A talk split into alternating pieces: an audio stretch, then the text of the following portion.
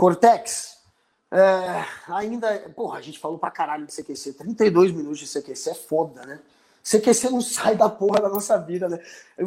O Cortez tem um milhão de trabalhos além do CQC. Eu tenho uma porrada de coisa que eu fiz depois do CQC. Mas, puta, mano, esse, o CQC tem esse poder, velho. O CQC foi um programa foda. Inclusive, quando eu entrei no CQC, que foi 2009 para 2010, que eu fui testado, eu entrei em 2010. E aí o CQC já tinha uma puta moral. O Cortez já era uma estrelinha, já tinha virado uma estrela naquela época. Ele tava, porra, naquela época o CQC era o que os youtubers são. Hoje era o CQC. Então o Cortez era o cara. E eu pagava um pauzinho ali, né? Eu me lembro que eu entrei e falei, porra, era um cara que eu gostava de ver as matérias.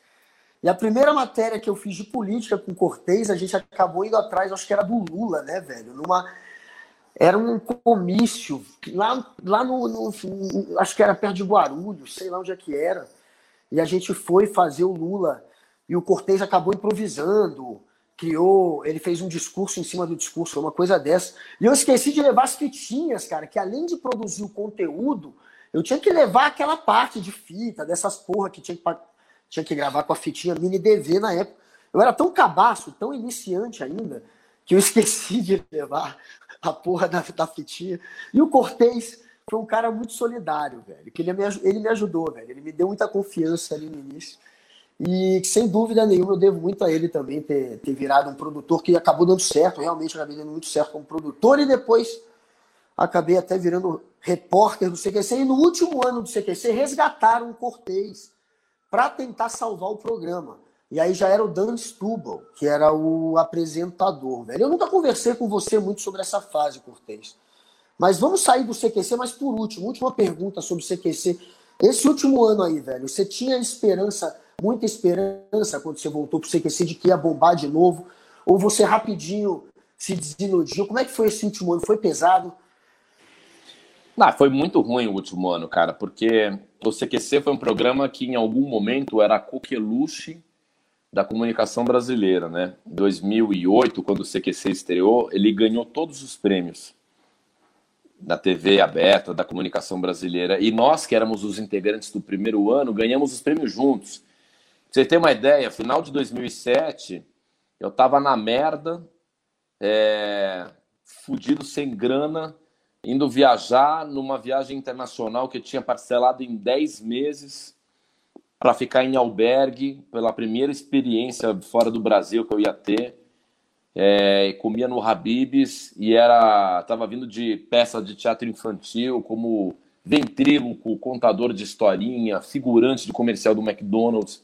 Um ano depois, eu estava no Copacabana Palace, ganhando o prêmio de melhor jornalista da TV brasileira de 2008, desbancando William Bonner, Pedro Bial e Caco Barcelos, porque era votação de internet, era fã-clube que votava, por isso que eu tinha ganho, porque o CQC estreou e fez uma legião de fãs, cara. A gente virou celebridade. E isso aconteceu muito fortemente em 2008, 9, 10, 2011 estava muito bom. 2012 começou a dar uma caída.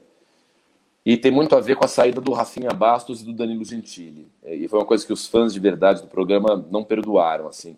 E começou a dar uma desgastada no formato, tentaram de tudo, foi a Calabresa, a Calabresa não, não afinou com o CQC, aí entrou uma nova legião de artistas e repórteres, a Nath Graciano, o Eric Kurminski, o Juliano Dipp, Juliano Dipp. você, Lucas Eu entrei até antes disso, eu entrei até antes disso. Antes.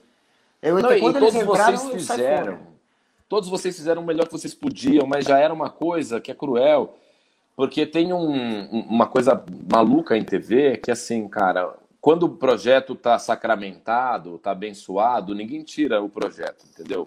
É uma fase que eu. Oh, caralho, aconteceu isso com o Tá no Ar do Adnet. Oh, coqueluche. Quando a crítica gosta, os influenciadores também, beleza. Mas quando não gosta, é muito difícil voltar. E aí foi muito feliz, porque no último ano do CQC, aquele mesmo programa que era o Queridão, era um programa que as pessoas falavam, meu, CQC ainda, que merda, sai do ar essa porra.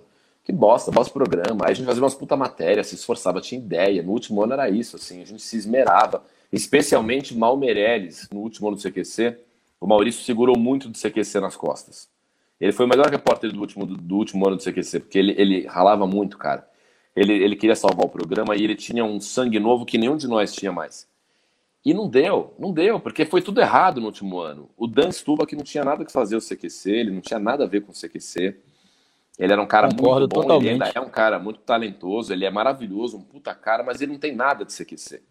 Porque CQC tem, tem um elemento que o Guga tem, que eu tenho, que é ser um pouco louco, que é isso acompanhar a sua vida, entendeu? Eu lembro quando o CQC fazia teste para os produtores, eu indiquei uma ex-namorada minha para ser produtora do CQC, ela levou um currículo todo bonitinho, formada pela PUC, pós-graduação na FAAP, curso de extensão em Nova York. Hum. Aí foi o Roberto Hausmann, que era produtor do CQC, mandou um currículo de merda, e no final da entrevista falou assim: Ah, eu já fui internado duas vezes, e cantei e, e passei uma época cantando numa churrascaria. Falando, meu, vem pra cá. Todo mundo que era do CQC era louco, o Danilo Gentili era louco, tinha sido padre, entendeu? O Rafinha Bastos, um contraventor da internet. O Oscar Filho deu errado na MTV. O, o, o Andreoli cagou uma entrevista com o Roman Atkinson, sabe? É, o, o Guga é o Guga, tá ligado? Não tem que explicar. Aí vai o Dan, o Dan é todo correto, todo fofo, ele não tinha nada a ver com o CQC. E foi muito triste, porque no final do CQC era só porrada, e aí o programa acabou, e até hoje vem gente falar, ah, gostava muito, por que, que acabou? E eu falo, ah, você não tem direito de reclamar mais. Porque quando a gente precisava que você nos desse audiência, você estava falando que o programa tinha que sair do ar. Aí agora que não tem mais, você tem saudade. É isso que me deixa puto, entendeu? A gente suplicava para as pessoas assistirem o CQC no último ano. Mas Elas era incrível o programa de vocês, viu? Incrível, incrível. Assim, com relação ao humor, eu acho que o que faltava no Brasil era o programa exatamente como o CQC, que mesclava o humor e a informação bem. As, as matérias investigativas, por exemplo, que vocês faziam, aquela do hater, que o, o Lucas Salles foi na casa de um hater, né? E a outra vez foi na casa de um pedófilo, se não me engano. Pô, aquilo ali foi muito foda. Tipo assim, muita gente que só lembrava da questão do humor do CQC, das piadas, chegava, chegou naquele momento e falou: não, peraí, os caras também estão fazendo um trabalho sério.